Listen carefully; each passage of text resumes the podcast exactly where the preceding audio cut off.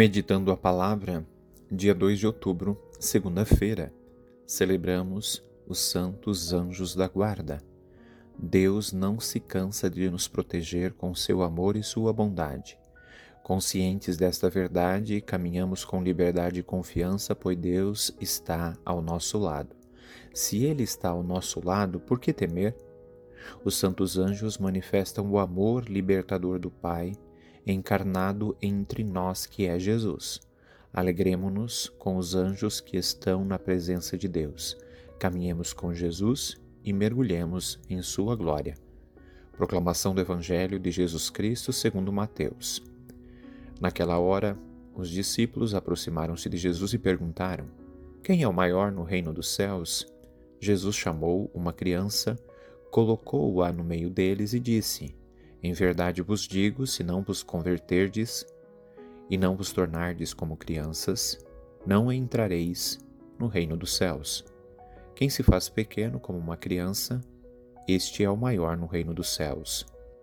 E quem recebe em meu nome uma criança como esta é a mim que recebe.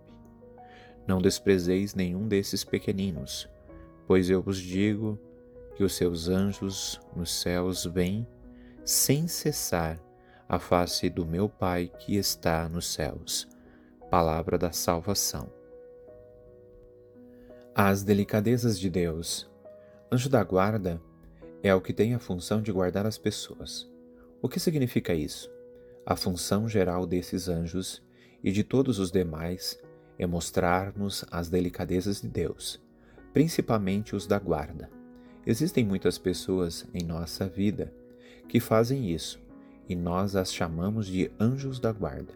Por exemplo, os avós que cuidam das crianças enquanto os pais trabalham fora, os motoristas da condução que, com o máximo cuidado, transportam as crianças na ida e retorno da escola, as enfermeiras e os enfermeiros que tratam com carinho dos doentes confiados a seus cuidados.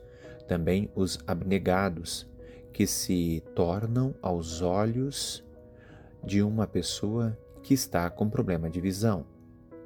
Uma profissão de cuidado gentil que está se espalhando hoje, graças a Deus, é a dos cuidadores e cuidadoras. Palavra nova para distinguir a máxima expressão o que fazem. Em geral, depositamos a máxima confiança nessas pessoas preparadas com esmero para serem tão boas e delicadas com crianças especialmente idosos. Com relação aos anjos da guarda, a própria figura deles explica o que são e o que fazem. Os antigos artistas acrescentaram à sua figura um par de asas.